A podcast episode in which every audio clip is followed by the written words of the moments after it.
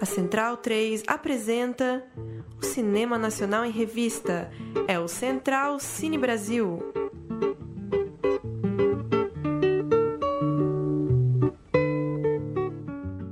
Salve, salve! Muito bem-vinda, muito bem-vindo ao Central Cine Brasil, edição de número 187 do nosso podcast que trata do cinema nacional contemporâneo. Hoje, para falar de uma pré-estreia muito aguardada, um dos filmes mais esperados desta temporada do cinema brasileiro, Pacarrete, de Alain de Berton, em cartaz nessa série de pré-estreias do Espaço Itaú na plataforma Look. Pacarrete está em cartaz nesta quinta-feira, 25 de junho, também nesta sexta-feira, 26 de junho, 48 horas para o público assistir Pacarrete. Pacarrete é uma bailarina idosa, considerada louca, que vive em Russas, no Ceará, uma cidade do interior do estado. Na véspera da festa de 200 anos da cidade, ela decide fazer uma apresentação de dança como presente para o povo, mas parece que ninguém se importa com essa ideia de pacarrete.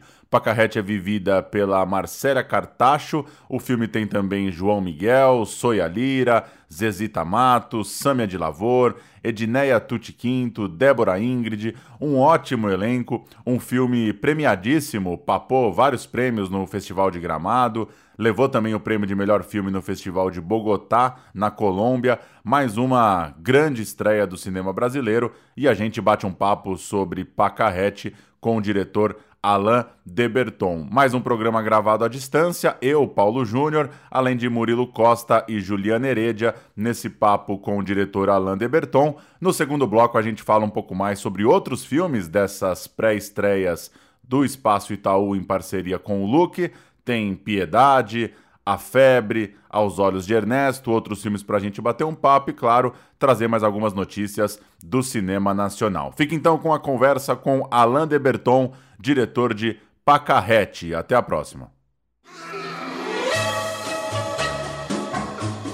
Bonjour, Miguel! Mademoiselle! Vou me apresentar no dia da festa. O balé de Pacarrete. Ai, ai, ai! Agora, as pessoas de Russas vão saber quem eu fui. A nossa proposta é fazer uma festa mais popular, sabe? O que tá fazendo com essa bicicleta na minha calçada? Pacarrete tá falando com quem, criatura? Antes, claro, deixa eu já aproveitar e agradecer o Alain por estar aqui com a gente. Boa noite, Alain, como vai? Boa noite, Paulo. Boa noite a todo mundo do Central Cine Brasil. É um prazer estar conversando com vocês. É isso, a gente está super ansioso é, com essa oportunidade de estar tá mostrando o filme no Brasil inteiro, né? Através desse festival do Itaú, a gente consegue chegar até mais longe, né? Do que chegaria numa estreia é, que também é super importante, que está sendo aguardada, que é a estreia nas salas comerciais. Mas, enfim, por conta da pandemia, a gente teve que dar uma parada. Oi, gente, boa noite. Boa noite, Alan. Muito obrigada boa noite, por Ju. Aqui. Tudo bom? É um prazer. Tudo bem? É, Alan, assim, o seu filme é, basicamente fala de amor e resistência, né, Pacarrete. Sim. Até ouvindo algumas entrevistas que você é, comentando, falando sobre o filme. E eu achei, é um filme que eu achei muito bonito, eu gostei muito de Pacarrete. E a forma como que você representou esse personagem, que levou para a tela, né, de uma maneira sensível, é, digamos assim, respeitosa. O filme ele passa para um humor ali, depois vai para um drama, e não tem como não destacar Marcela Cartacho, não é à toa que ela né, ganhou prêmios Sim. aí, e a Soia Lira como Maria, que eu amei, eu amei muito o núcleo ali, o elenco todo, e o João Miguel como Miguel, que ele passa toda aquela empatia, sensibilidade, né? Ele olha com sensibilidade e empatia para Pacarrete. Uhum. E, bom, Pacarrete né, é uma personagem que existiu, que fez parte da sua infância ali na sua vizinhança.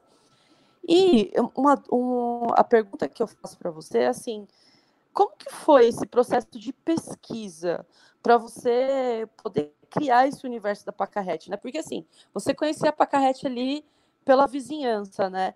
Mas assim, uhum. quando você, você pensou no filme, é, você teve acesso a fotos, a materiais. conversou com pessoas que eram muito próximas a elas? Porque até eu fiquei pensando no final do filme que ia aparecer imagens de arquivo dela, uhum. sabe?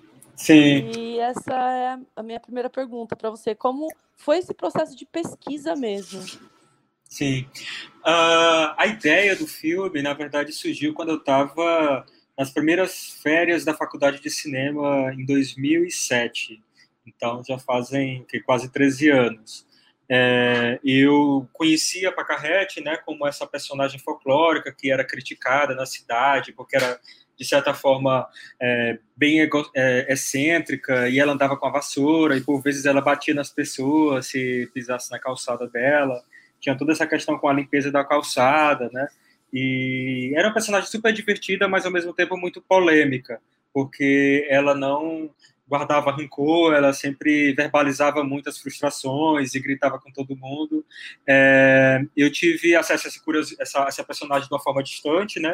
E depois que fa ela faleceu, é, eu descobri o real significado do nome dela, porque durante toda a minha vida, é, o nome Pacarrete, de tão criticada que ela era, de tão é, catalogada como louca, eu tinha esse nome para carrete como um, um, um, sinônimo de, de loucura, né, de, de, pessoa pessoa doida.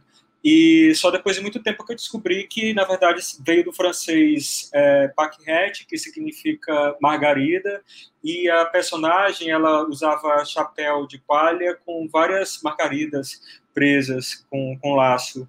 É, e também, ao mesmo tempo, eu descobri que ela foi uma bailarina, uma grande bailarina, tendo ensinado em diversas escolas de arte, escolas públicas é, em Fortaleza. E, enfim, eu fiquei, fiquei vendo que tudo que eu sabia sobre ela até então, na verdade, era muito pouco, né?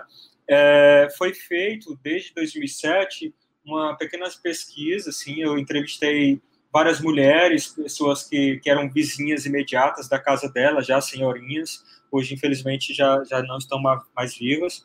E o testemunho era isso, era, era esse retrato de algo que está de, forma, de certa forma bem próximo assim, de como está no filme. É, o filme foi feito muito a partir do ponto de vista dessa vizinhança da, da, da Pacarrete, né? Então, era uma vizinhança que sempre prestava atenção no que ela fazia, na confusão que, que acontecia com ela e com outras pessoas. É, quando, quando, enfim, toda a cidade, da forma como afetava ela, né, e ela afetava a cidade, isso tudo foi, foi feito uma pesquisa através de testemunho dessas pessoas. É, o trabalho com roteiro também foi bastante complicado, porque é, eu precisava né? O desafio era juntar todas essas memórias que não eram minhas, mas eram dessas, dessas testemunhas e colocar num formato de longa-metragem que eu não perdesse a, a, a, apatia da personagem, né? Porque por vezes ela era bastante excêntrica assim. Então o desafio foi dosar é, esse esse personagem, né? Com, com esse ponto de vista das pessoas.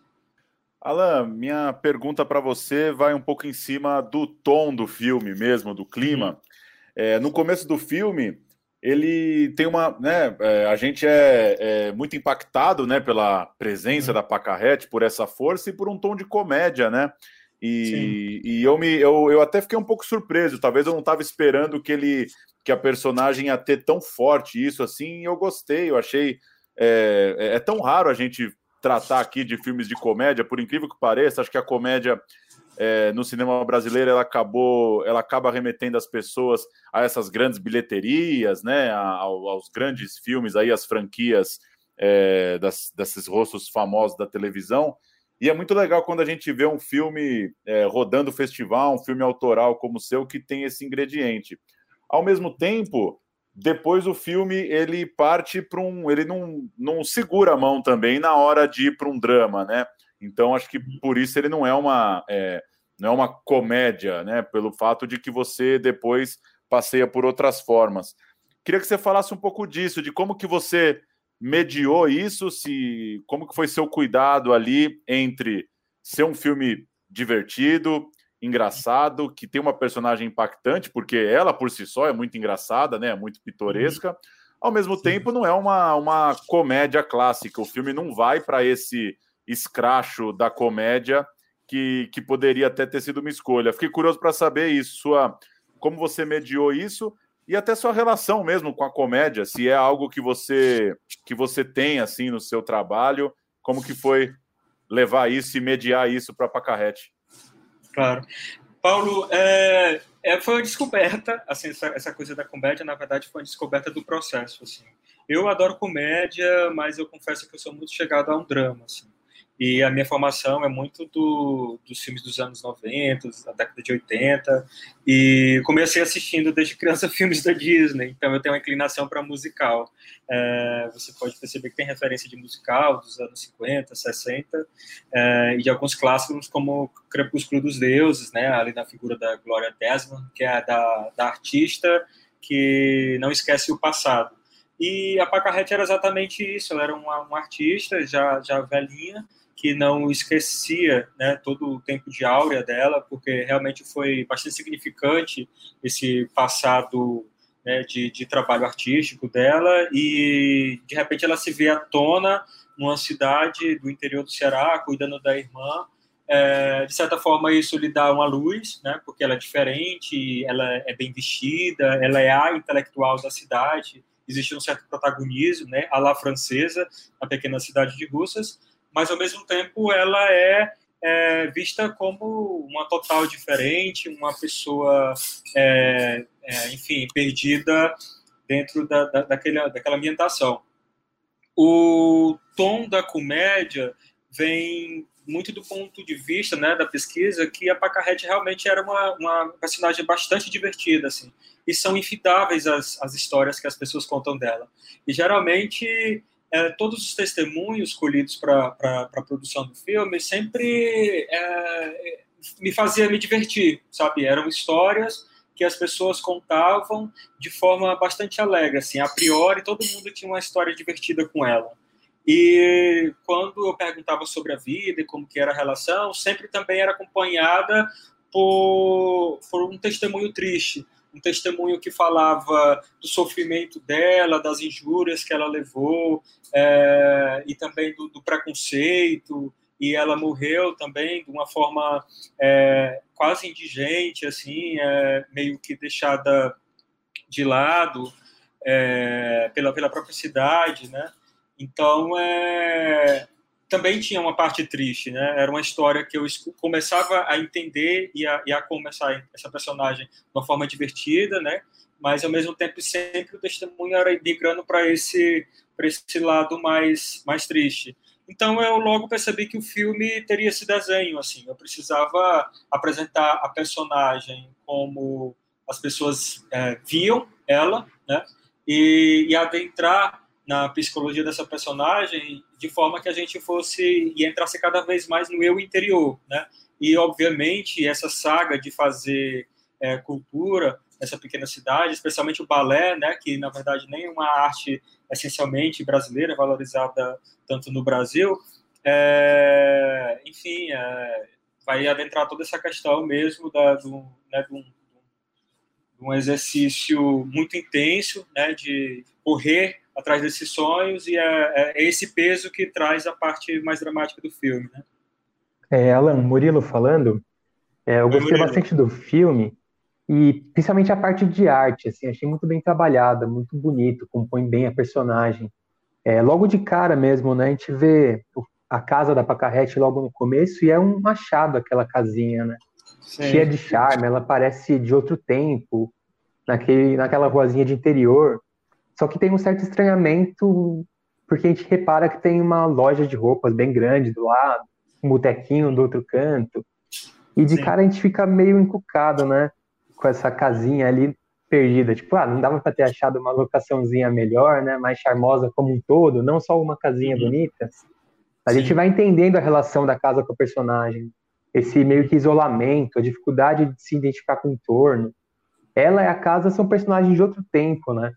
Cercados por esse mundo novo que ela nem entende nem quer muito fazer parte. Então, a Pacarrete ali, a casa delas meio que uma ilha de sanidade ou insanidade ali na cidade. Eu queria saber como que foi compor ali a direção de arte, figurino e atuação, tudo para criar a personagem tão fascinante que é a Pacarrete, mas evitando o caminho fácil, né, do puramente pitoresco e conseguindo equilibrar ali os dramas e mistérios que esse personagem carrega, né? Que tem um passado muito grande ali escondido nos objetos, a nostalgia da casa. Então, eu queria que você falasse um pouco sobre esse processo de composição. Isso. É, obrigado pela pergunta, Murilo. É... Pacarrete, ela viveu quase 92 anos. Então, é, ao mesmo tempo que eu queria a Marcélia Cartacho para protagonizar o personagem, e a Marcélia tendo 60, é, eu fiquei pensando quão desafiador seria se eu colocasse a Marcélia como, como uma velhinha de 92. Então, assim, foi decidido logo que seria meio termo, para a gente tentar o máximo ser bastante crível com, com essa composição. E o peso dessa idade a gente tentou reforçar no trabalho de arte e no trabalho de, de figurino, né? E para mim era muito importante que essa casa da Pacarrete fosse, de certa forma, assim, um circo, fosse regado de memórias, e, e isso é, é, é, fato, Murilo. Tipo, a Pacarrete, ela era assim, ela realmente era muito apegada ao passado, ela tinha uma série de partituras, ela tocava piano, ela tinha é, muitos discos, e ela colecionava seus tutus, aquelas coisas todas, né? E ela também foi uma pessoa bastante viajada, assim, com bastante apreço e envolvimento com, com, com pessoas da, de, de, orquestras, né? Então, assim, era a casa dela realmente era um certo museu, se esperava que fosse um certo museu.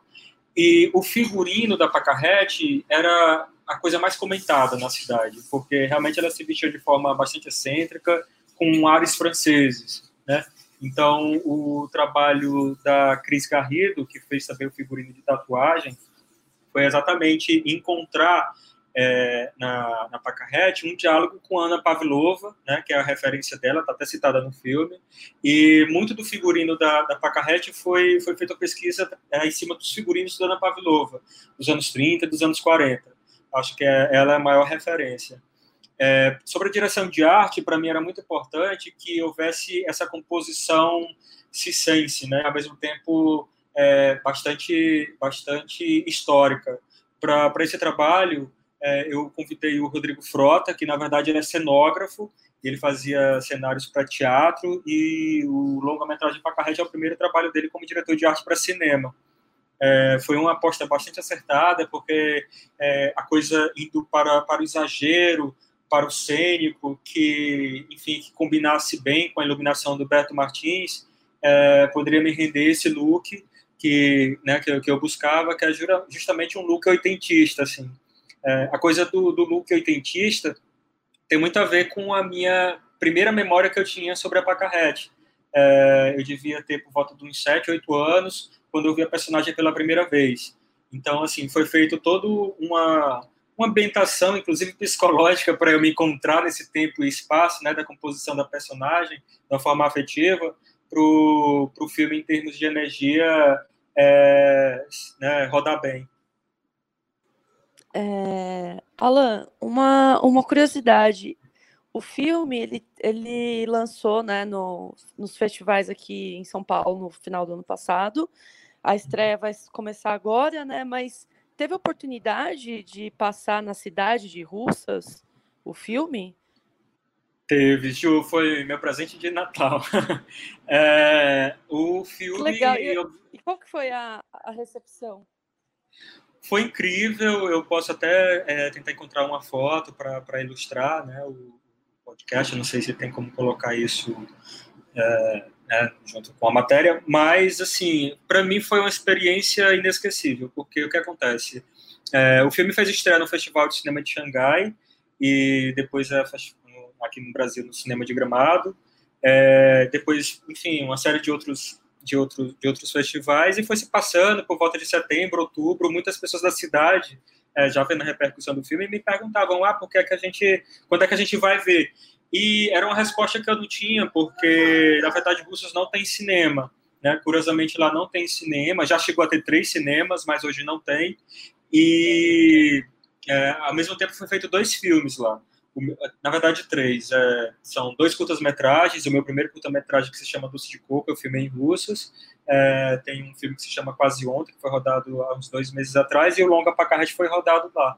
é, existe uma certa movimentação assim da produção e tal, que além da coisa da Pacarrete, existe da cidade uma curiosidade de ver a, aquele filme que estava sendo filmado na cidade, né? Então, assim, é, foram feitos muitos pedidos para exibição.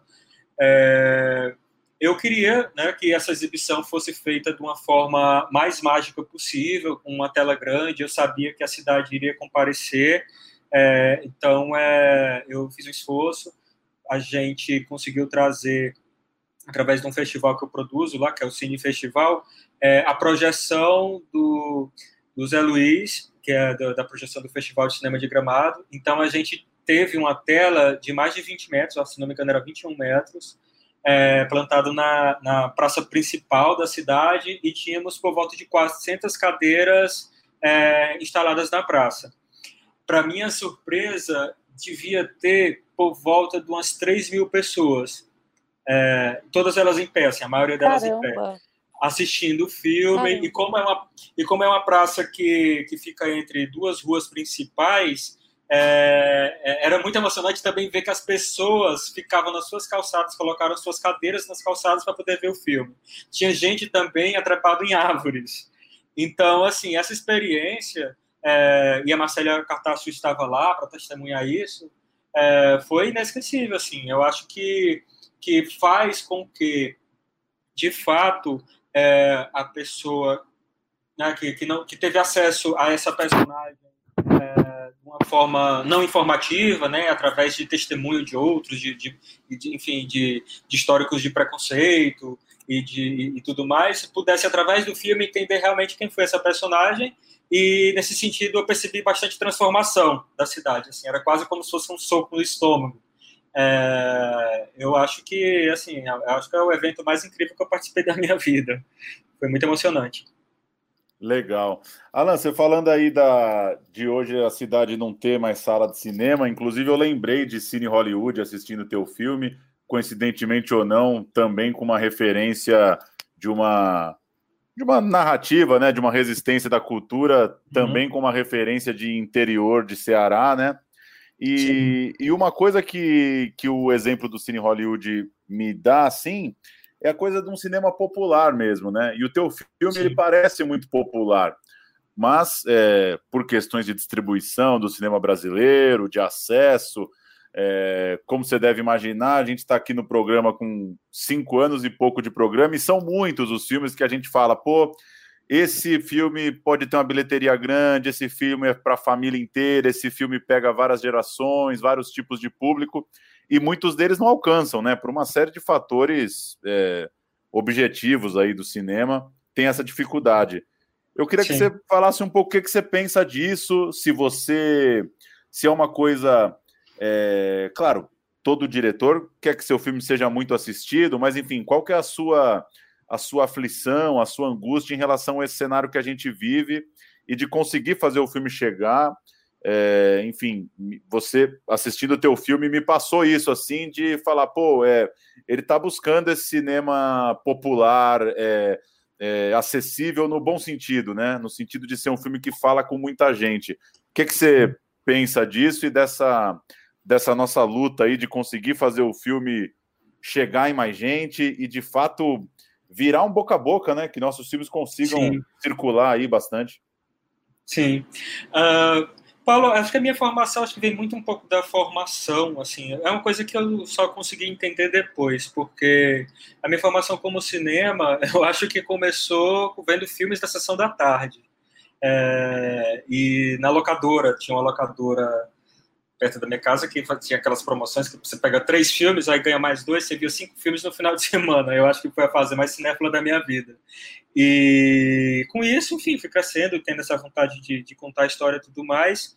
É, meu primeiro curta, ele é, que é o, que é o Doce de Coco, é, ele conseguiu ter uma, uma, ótima repercussão, assim, ele participou de bastantes festivais, e não exatamente era o filme é, mais elogiado da crítica e tudo mais, apesar de ter ganho alguns prêmios, é, mas ele foi o filme que eu percebia bastante comunicação com esse público. Depois eu fiz o Melhor Amigo e depois os Olhos de Arthur e fui percebendo esse estilo, assim. É, Pacarrete foi muito intuitivo também, porque eu não estava exatamente preocupado em fazer um filme de arte e também de não e também não estava preocupado em fazer um filme é, assim para o público, né? Assim entre aspas blockbuster, um filme que fosse mais comercial. Uh, eu acho que eu fui muito sincero com, comigo, comigo mesmo. É, eu, eu, considero os dois dois lados, né, bem importantes, o filme indie e o filme comercial. E esse encontro com o público para mim é uma é uma consequência, sabe? É, eu acho importante, é, eu acho importante que a gente faça filme para o público ver, porque ainda mais o tipo de cinema que eu quero fazer, eu sou assim as temáticas dos meus filmes, eu acho que elas são bastante fincadas em relações humanas, em questões humanitárias, em, em deficiências e, histórias de superação. E eu percebo que eles precisam chegar no público para que o filme faça o efeito o efeito próprio dele, sabe? É, eu estou trabalhando em outros projetos e eles têm mais ou menos esse mesmo perfil. Assim, eu acho que eu vou continuar em busca desse público, né? E quanto maior o público, melhor, porque é, ainda mais hoje que o cinema brasileiro enfrenta tanta dificuldade, né? De, de exploração e agora mais do que nunca de produção, inclusive, né? De fomento por conta dessa paralisia que estão é, colocando né, para a nossa produção de cinema, eu acho que é vez da gente se reafirmar, da gente buscar formas de difundir esses conteúdos. É, a questão da pandemia veio para agravar, a coisa do cinema como espaço físico é fundamental. É, a gente fica cheio de dúvidas de como que vai ser a partir de agora, mas eu tenho certeza que a gente daqui a pouco vai poder retomar né, a, essa experiência de sala de cinema e ao mesmo tempo fica aí consolidado já, né, já estava consolidado, mas também agora a gente tem de uma forma mais forte o streaming. É, a nossa experiência agora de estar tá lançando o filme como para estrear no streaming também tem uma outra vantagem, a gente consegue chegar mais longe do que do que chegaria somente no cinema, né, como, como primeiro janela. Então é, é um desafio, né, Paulo? É, Alan, já foi bastante falado e principalmente reconhecido em vários prêmios o mérito da Marcela Cartacho no filme, né? Gramado, Sim. Vitória, Los Angeles, foram várias premiações. Sim. E a Pacarrete, ela não é um personagem fácil de fazer, imagino. Temperamento, humor, as expressões, tem uma amargura ali. Tudo tem que ser no ponto certo para não ficar pesado nem caricato, superficial. É, mas também é muito importante o contraponto dos outros personagens, principalmente o Miguel, a Maria, a irmã dela. Uhum. É, e para mim, o nível de acerto do casting deles é quase o mesmo da o mesmo, o mesmo da Marcela Cartacho. É, o jeito doce de atuar do João Miguel, né, a simplicidade dele, ele ajuda a Pacaete a ter um ponto de apoio, dá uma leveza pro filme. E já a Maria também é o contrário, parece que ela, mesmo sendo paciente, ela dá uma provocada na Pacarrete, na Pacarrete que sempre leva para algum outro lado de humor, de tiradas. Então, Sim. um filme sobre a Pacarrete é muito normal que se fale sobre ela, Marcela Cartacho. Mas como foi o processo de criar esses personagens secundários para dar equilíbrio pro filme e de fazer esse casting também? A Marcélia Murilo, é, eu a convidei, eu acho que eu falei há muito tempo atrás, e mas ficou em stand-by, assim. É... Demorou mais de 10 anos para conseguir financiar o filme, e ela foi pega de surpresa quando eu disse, Marcélia, vamos filmar.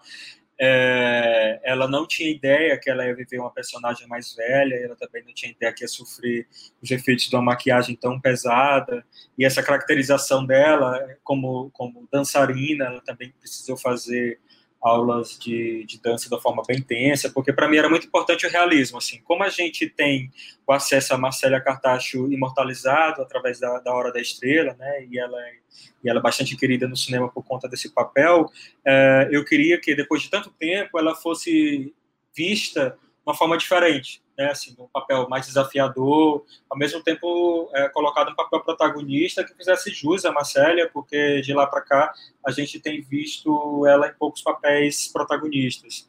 Então, é, ela super comprou a ideia e realmente é, sofreu bastante, principalmente na, na questão da dança, né, porque ela nunca teve essa experiência pregressa.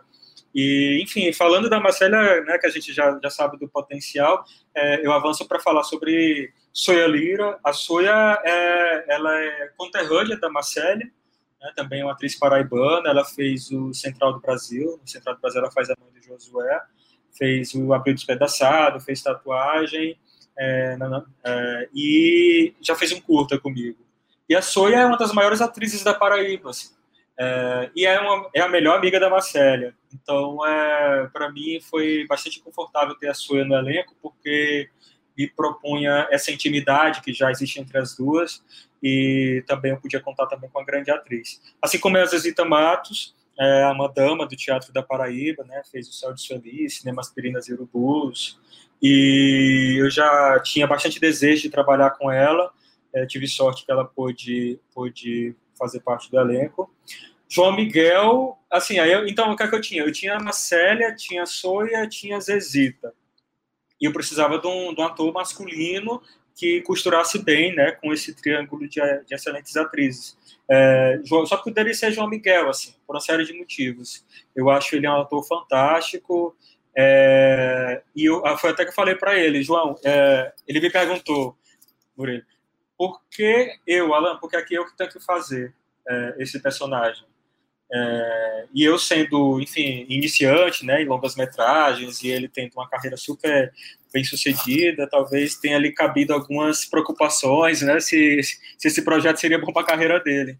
Ele me perguntou isso porque ele, e eu falei, João, é porque eu acho que existem pouquíssimos atores que possam emprestar para o personagem é, uma, uma, atuação delicada e gentil, uma pacarrete, é, que, que não seja você. Eu acho que você é a pessoa perfeita para o papel, porque você, além de um excelente ator, é justamente essa pessoa sensível, assim, ela, ele tem uma alma feminina, sabe?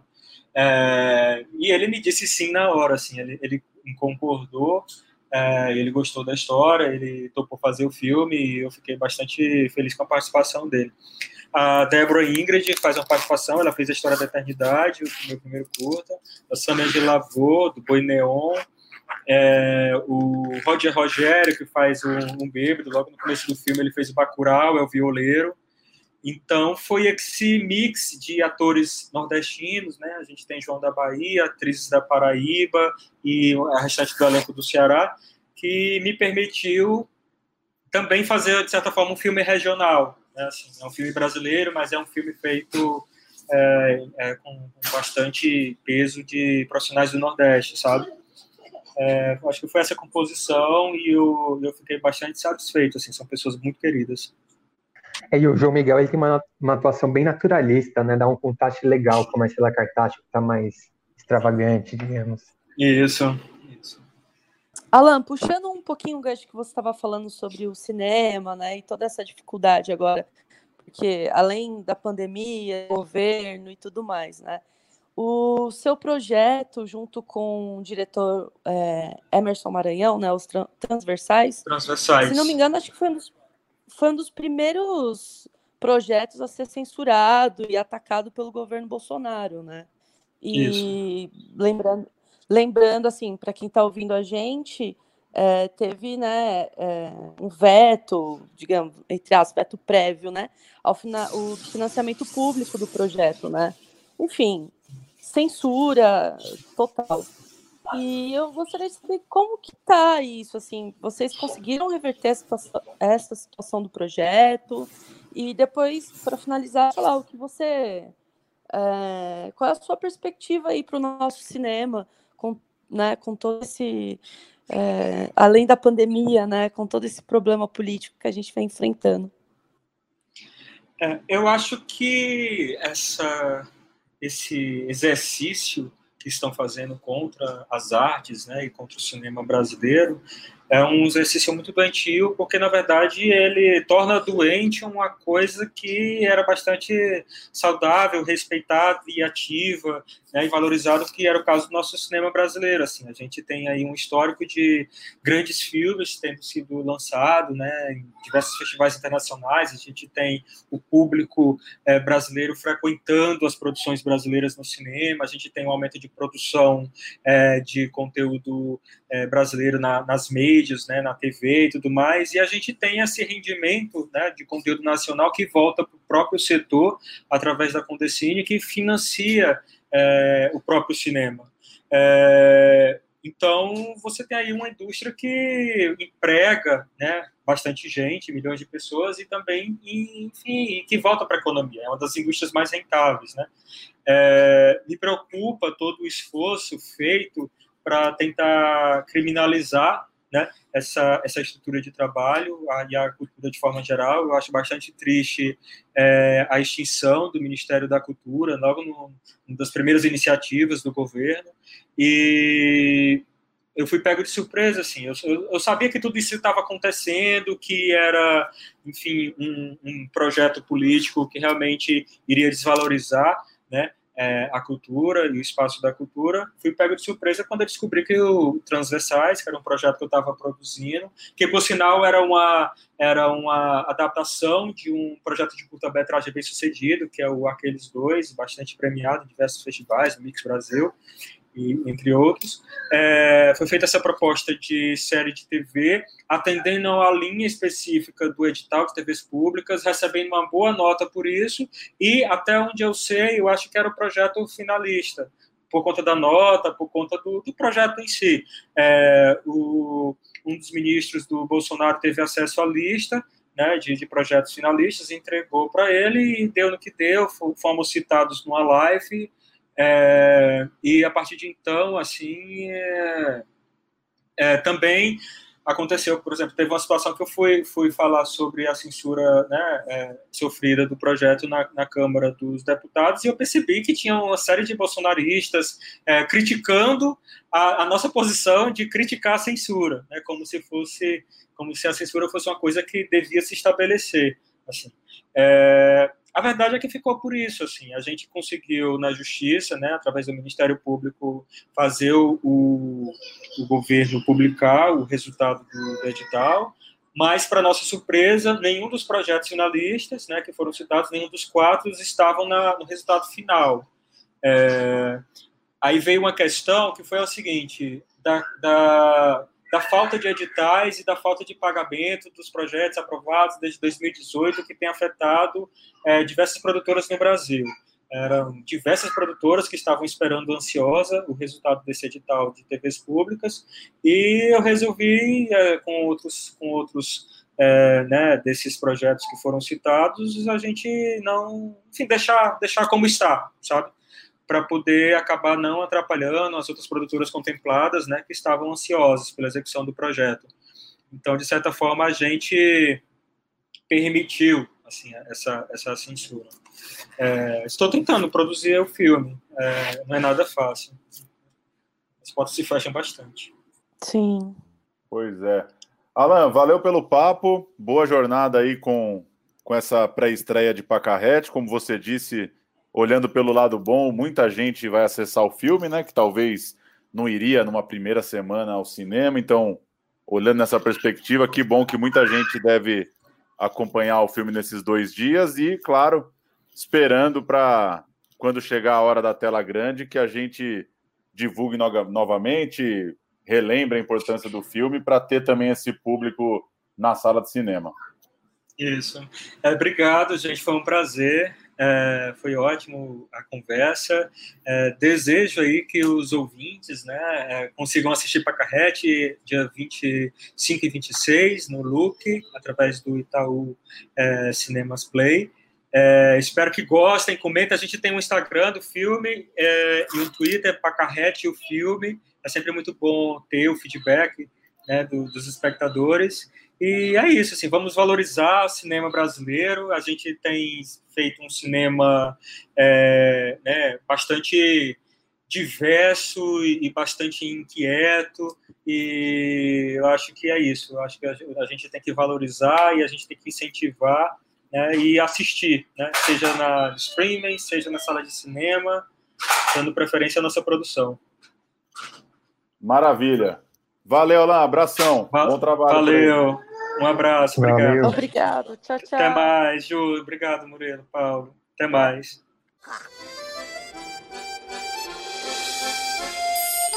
Eu vou mostrar o meu balé para vocês todos. Tem mais o que fazer, Pacarreta.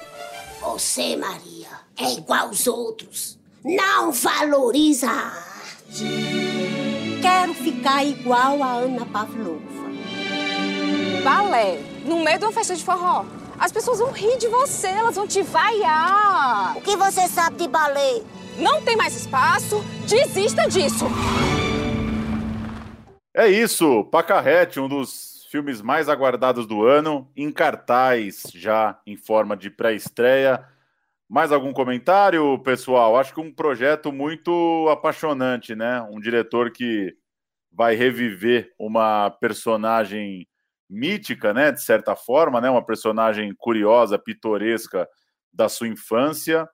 Todo mundo acho que vai lembrar de algum exemplo de uma pacarrete que passou por nossas vidas, né, uma pessoa que ora era tida como incompreendida, ora era a pessoa mais sábia e com maior conhecimento de causa para tratar dos assuntos, né? Uma figura típica da das vizinhanças, né, das, dos conflitos e das conversas aí de calçada para qualquer vida que a pessoa pode ter levado. E acho que é o que, o que mais me toca assim no filme, eu acho que é isso mesmo, conseguir trazer essa memória de uma personagem tão importante, tão complexa para um filme sensível e divertido, né? É, tem muito essa questão também do artista e principalmente o artista na velhice. Depois que passaram ali os grandes louros, né? O que fazer na velhice, que de repente as pessoas não conhecem as suas histórias de vida, não sabem quem você foi, não sabem a bagagem que você carrega. E você acaba vivendo uma vida ali que leva uma certa amargura, né, de falta de reconhecimento, tudo. Então isso é uma questão que dialoga muito com o papel do artista na sociedade mesmo, né? De ter esse papel importante, se propor a ser aquilo apesar de tudo, contra tudo e contra todos, onde for, né? Seja numa cidade que não está nem aí, ou seja numa grande capital, tá ali fazendo o seu trabalho, tentando mostrar alguma coisa, né? Fazer o que você gosta e tentar ser compreendido de alguma maneira. Sim, nossa, total. Até falei, né? Como resistência mesmo. E, e o que você colocou, Murilo, para ele é, é, realmente assim é, direção de arte sensacional, as cores do filme também, enfim, todo figurino. E, gente, e aquele elenco, né? Como até o Murilo tinha falado, a Marcela Cartacho é sensacional, mas as, os, os, outros atores também, os outros personagens é, são incríveis. Então, é, dá para ver um entrosamento ali. Eu adorei a personagem Maria, inclusive quando a Pacarrete ficava falando e a Maria dava aquelas broncas ou coisa do tipo, eu ficava, isso aí, se eu tivesse naquela mesa, eu acho que eu também iria falar a mesma coisa. E aí vem o personagem do João Miguel com toda a sua doçura, mas com empatia, sabe? Tipo, vendo ali por trás daquela mulher que é toda esparafantosa, que é até grossa, ele consegue ver além, né? Enfim, e fora a, a, tem uma cena com ela, né, a Pacarrete, sua irmã, que para mim foi uma das, nossa, uma das cenas mais bonitas, assim, um diálogo que as duas têm, assim, falando sobre a vida. Enfim, é um filme muito bonito. Eu recomendo muito, assim. E mixagem de som, gente, o som tava muito bom. A trilha sonora, é, os personagens estão muito bem construídos, a direção de arte está impecável. Então, assim, é um filme que eu achei muito bonito, que eu dei, que eu consegui rir, assim, e me emocionar, assim, tipo, vai do, do cômico, uma coisa meio burlesca, mas e, e, e cai no drama que não tem como não escapar, né? É, o filme, tecnicamente, ele ganhou quase todos os prêmios em Gramado, né? E vários vários quesitos, som, figurino, direção de arte. E essa cena que você falou, Ju, realmente, acho que é a melhor cena do filme, e ela marca uma quebra, né? Que o filme sai do numa parte um pouco mais bem-humorada e entra num segundo momento que o drama puxa mais forte. Isso é interessante Sim. também, é um filme que tem esses dois momentos meio que distintos, assim. É bem legal ver essa transição, essa virada que ele dá no meio, exatamente nessa cena. Filme muito reconhecido pela crítica, né? Quem der um giro aí, pelo que saiu na época dos festivais, vai ver que são muitos elogios, né? Principalmente para protagonista. É, e de fato, concordo com isso que você falou, Murilo, da, da mudança do tom, né? Acho que isso é fundamental, assim. Eu gostei muito do, do ato final do filme ali. Achei, achei que a história termina da melhor maneira possível, assim. Achei muito bom, muito maduro, assim, o final, sabe? Num sentido de que não é... De, de conseguir construir esse drama mesmo, né? É, achei os últimos, é, não sei exatamente, mas 20, 25 minutos ali, para mim, o ponto alto, assim, quando a gente já está mergulhado no clima da personagem e, e, tem essa cena que a Ju comentou, de um diálogo mais íntimo ali com a irmã. Muito boa essa, essa capacidade mesmo de, apesar de todo exagero e de toda a, de, do, do quão pitoresca é a personagem, conseguir trazer essa, esse drama íntimo mesmo, né? E, e emocionar o espectador por essa miudez assim da vida cotidiana mesmo. Pacarrete em cartaz, então, 25 e 26 de junho, nessa quinta-feira e nessa sexta-feira. São dois dias por filme. Só para passar o restante da programação, dá para entrar pelo site do Espaço Itaú, dá para entrar direto pelo Lu, que os filmes estão todos para alugar. Na sexta e no sábado, 26 e 27, tem, tem Dora e Gabriel, um filme do Hugo Giorgetti, uma produção aqui de São Paulo. No sábado e domingo, 27 e 28, tem Guerra de Algodão, da Marília Rugues do Cláudio Marques, um filme lá da Bahia. Domingo e segunda, 28 e 29, tem Mangueira em Dois Tempos, filme da Ana Maria Magalhães.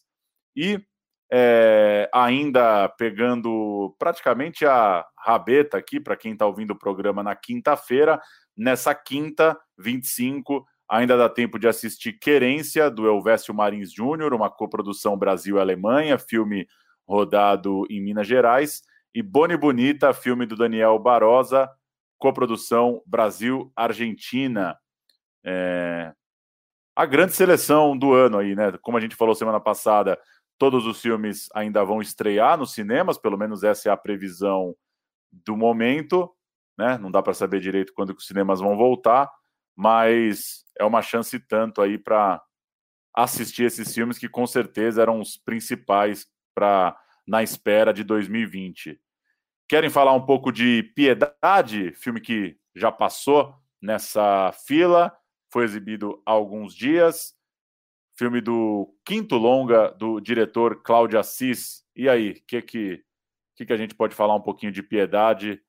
Torcer para muita gente ter assistido. Acho que sim, até caiu lá né, a transmissão. Acho que muita gente que nos ouve pode ter pegado piedade. Aqui, piedade parece inofensiva.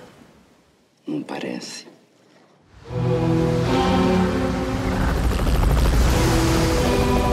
Isso tudo é uma grande oportunidade para mudar de vida.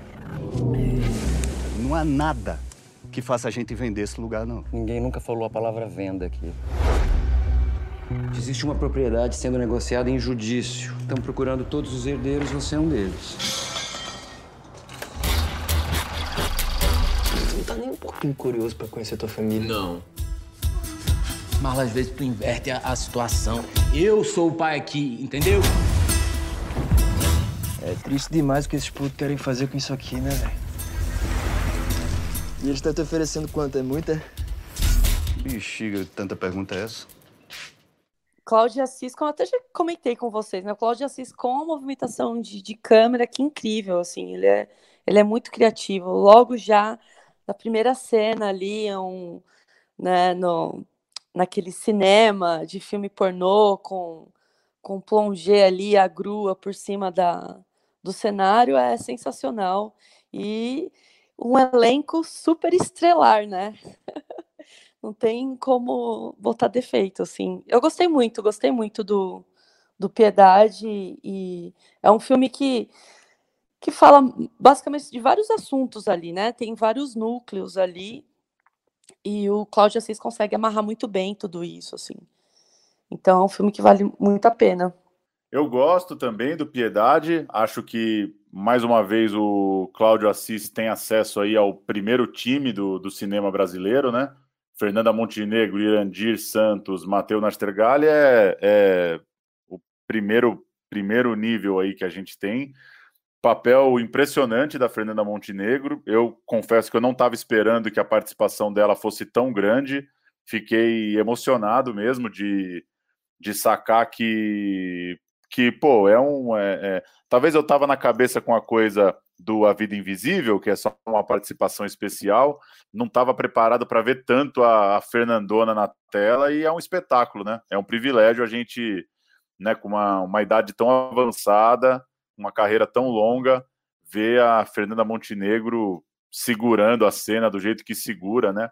Eu estava alguns dias estava vendo um programa de entrevistas na TV, não lembro agora se no canal Brasil ou se no canal Curta, e era era um episódio sobre o Cláudio Assis e na conversa com o Matheus, o entrevistador perguntou como é que tinha sido trabalhar com a Fernanda e ele falou, cara, é, imagina que ela é uma atriz que passa o texto sentada na mesa, assim, com a gente. Então é outra disciplina, é outra ideia de entender a construção do personagem, a construção do texto, e eu achei muito foda isso, assim, toda aquela aquela liberdade do cinema do Cláudio Assis, que é um cara que filma de primeira, gosta daquela cena mais longa, do diálogo, do diálogo fluido e, e os principais embates ali entre o Irandir e o Matheus funcionam, né?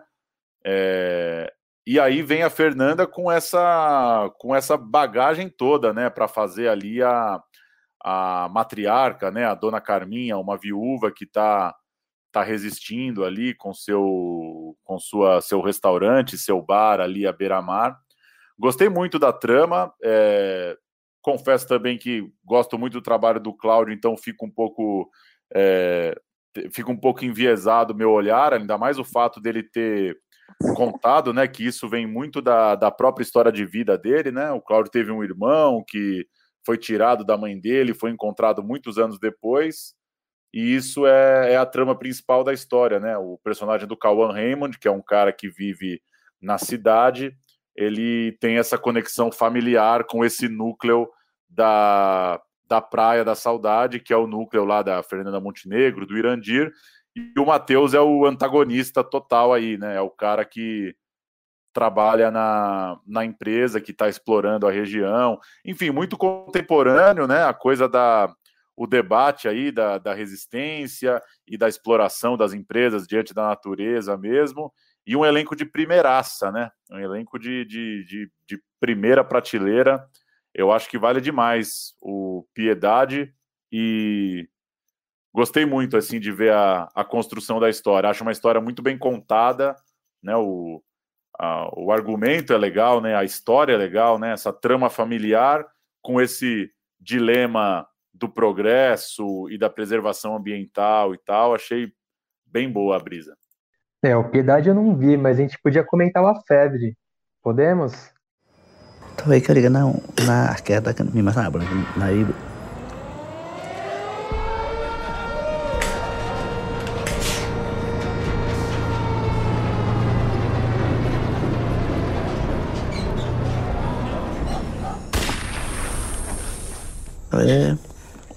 bahasa ini, Bu.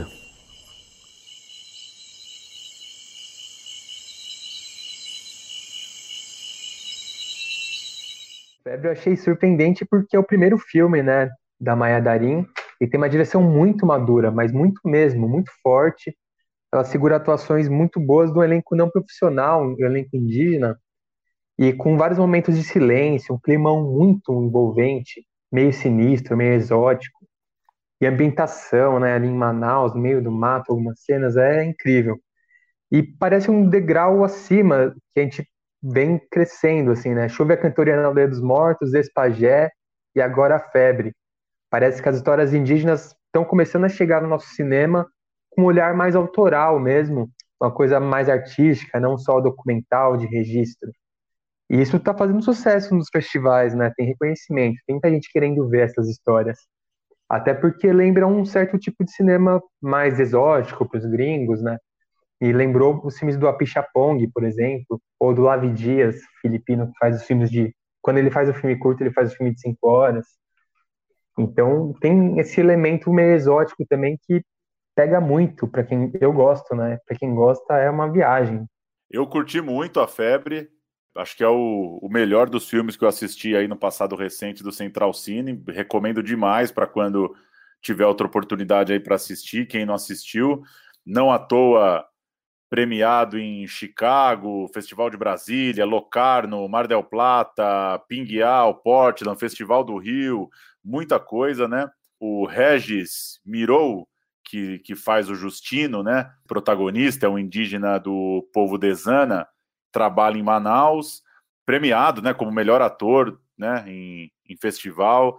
Muito legal, cara. É, concordo com você, é uma é esse, é esse documento da relação, né, dessa relação muito crítica que pega em vários aspectos, né? Pega na alimentação, pega no, no aspecto financeiro, pega na saúde, tá tudo lá, né, nessa relação entre uma pessoa que teve uma criação numa aldeia e que por circunstâncias aí da vida tem que enfrentar o mundão na cidade, né? O Justino é um cara de 45 anos que está sendo. É, que ainda tem família vivendo né, na, na, na aldeia em que ele cresceu e que está na cidade, cara, pegando dois busão em Manaus para trabalhar de vigilante, trabalho de cão sinistro, assim, ficar em pé é, com uma arma na cintura e um rádio para se comunicar, trabalhando de segurança de carga, com tudo que, com tudo que o, o, o trabalho representa, né? Horas muito regradas, é, chefia em cima, aquele, pô, mundo cão total, assim. E, porra, muito foda, muito foda mesmo. Eu achei um filmaço, assim, consegui sacar por que, que teve todo esse reconhecimento. Espero que muita gente assista aí, porque que história, né? Brasileiríssima, né? A Amazônia tão renegada pela gente mesmo aqui de São Paulo, né? Só tem uma relação muito distante com tudo isso. E, porra, a vida de quem está tentando a vida em Manaus e, e trabalhando no, no primeiro nível ali do emprego mesmo, né? Um vigilante, um segurança, tendo ainda que lidar com preconceito dos brancos na cidade e, e tendo que conviver aí com a, com a batalha da vida de uma vida completamente diferente daquela que ele foi criado. Porra, muito foda mesmo. Filmaço. É muito bom quando ele fala: ah, o trabalho é uma tocaia, como se estivesse caçando, mas não tem caça. é uma relação de tentar entender mesmo o que ele está fazendo, né? Imagino que talvez ele nem saiba exatamente o que a empresa faz, ele faz só o trabalho dele. É um outro mundo mesmo, e como você falou, entrar um pouco mais velho em um mundo totalmente diferente e ter que se virar, ganhar o dinheiro, tirar o sustento, é uma puta história mesmo. E essa coisa, né? Chegar no hospital e o médico perguntar: tá comendo bem? E aí o cara responde: eu tô comendo o que tem no supermercado.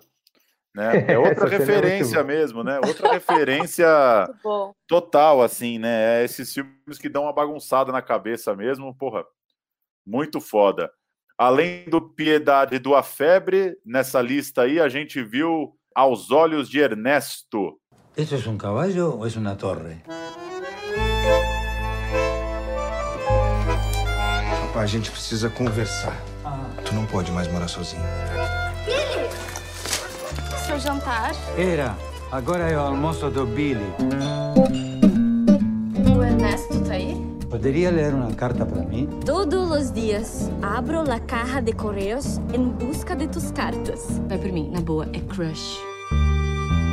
Hijo, pienso que logré una solución para nuestro problema. Una cuidadora de perros. Y pensé que quiera ser cuidadora de viejos. Los viejos damos menos trabajo que los perros.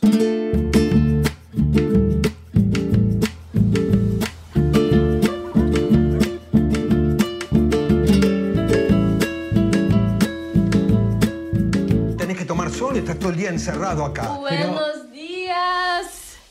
Direção da Ana Luísa Azevedo, produção lá do sul do país, da, da turma da, da Casa de Cinema de Porto Alegre. É, Júlio Andrade, Jorge Délia, Gabriela Poester, Jorge Bolani. O filme tem aos olhos de Ernesto, porque o Ernesto é um, um senhor ali na casa dos 70 anos. Filme quase de fronteira ali, né? Pessoas uruguaias, uma relação com o Uruguai. Ele é um fotógrafo uruguaio vivendo no Brasil, né? No, no Rio Grande do Sul.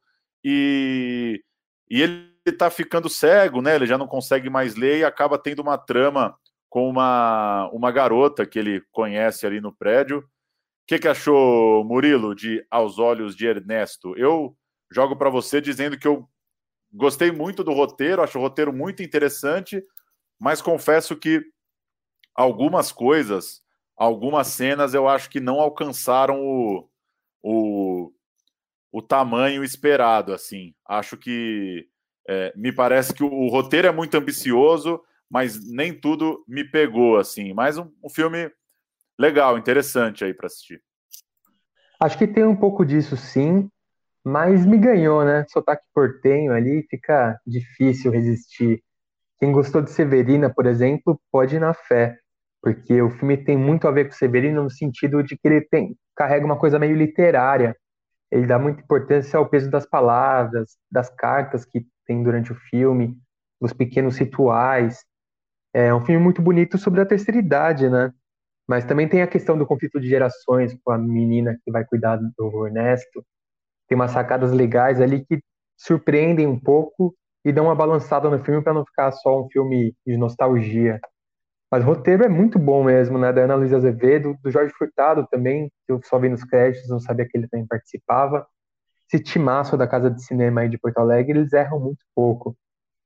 E eu ando falando muito da arte dos filmes, tá meio repetitivo até, mas o apartamento do Ernesto é muito charmoso. Fudido, é um personagem fudido. à parte ali no filme, né?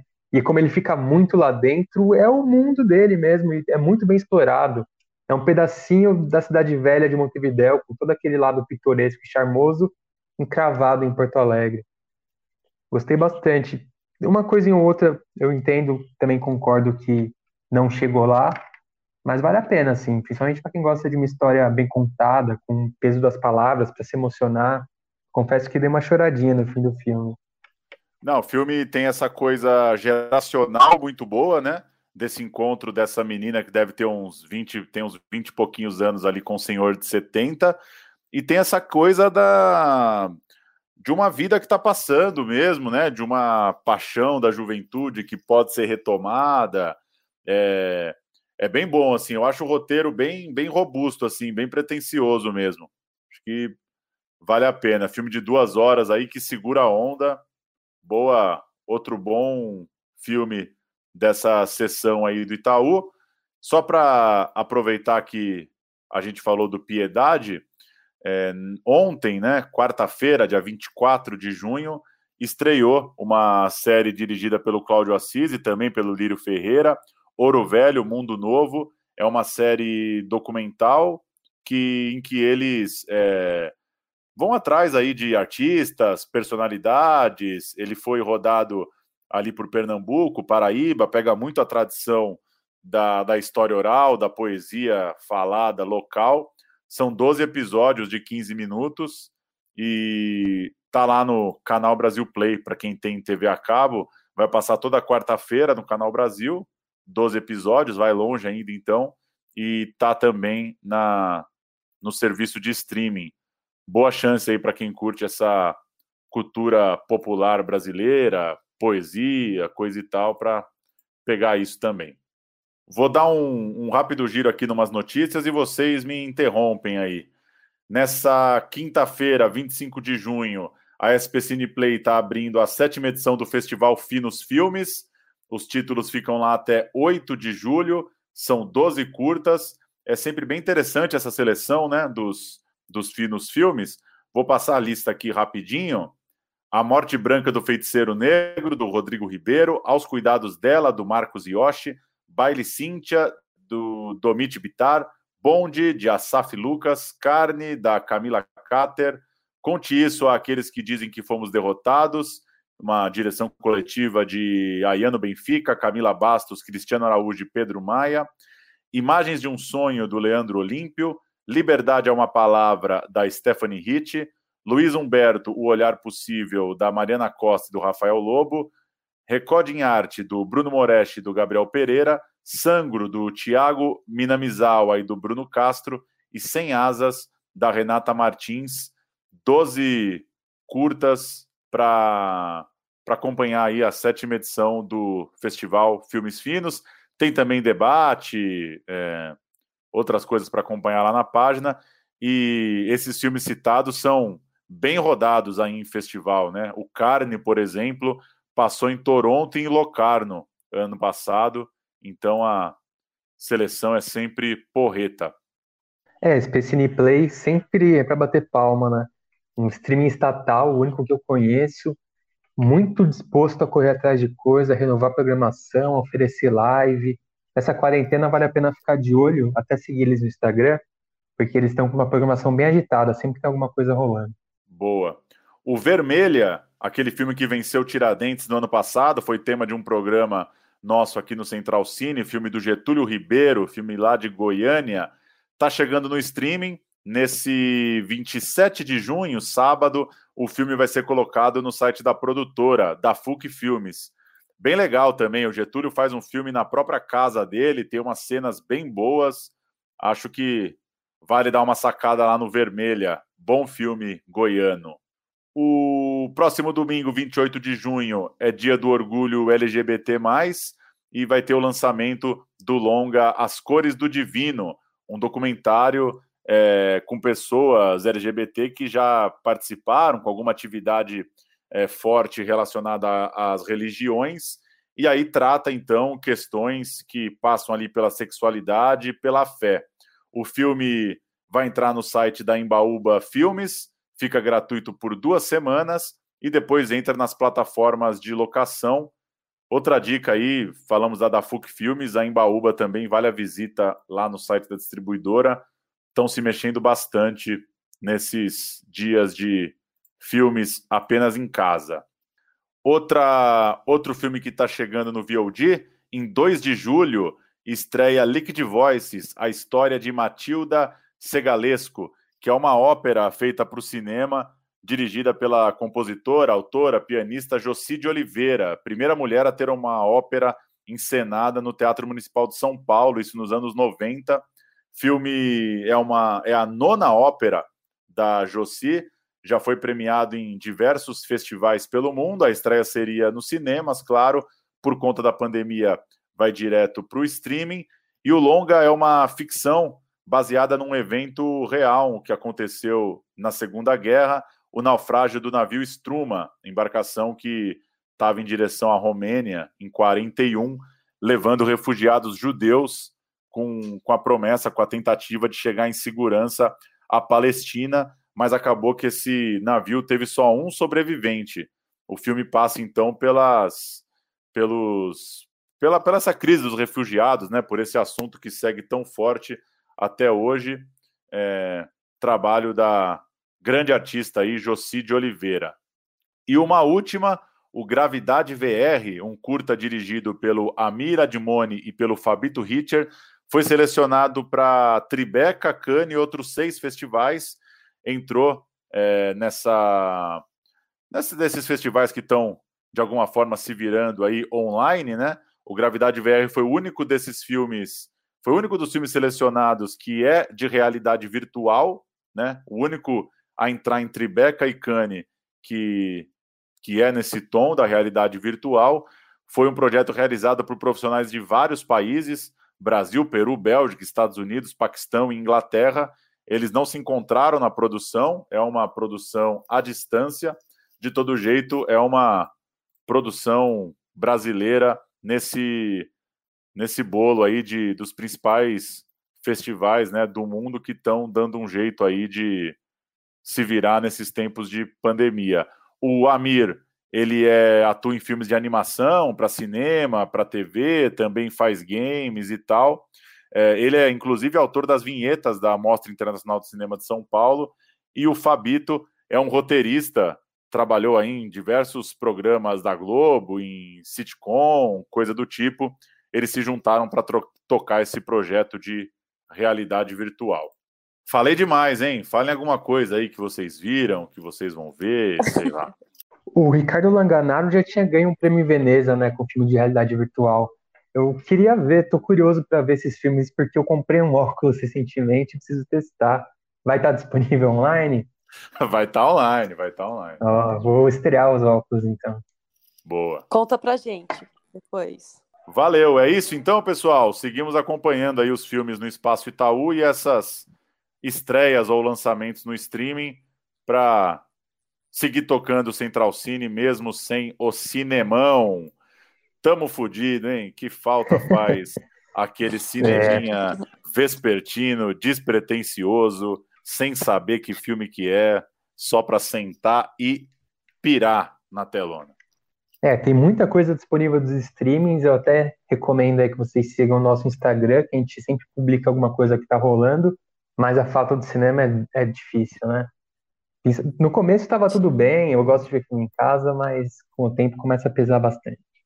Mas, ó, podia ter ao ar livre, assim. Tenho agora com os drive-in, mas podia ter. E as pessoas que não têm carro, igual eu? Vai de Uber. Pô, podia, podia, ter. Só vai ficar um pouco caro.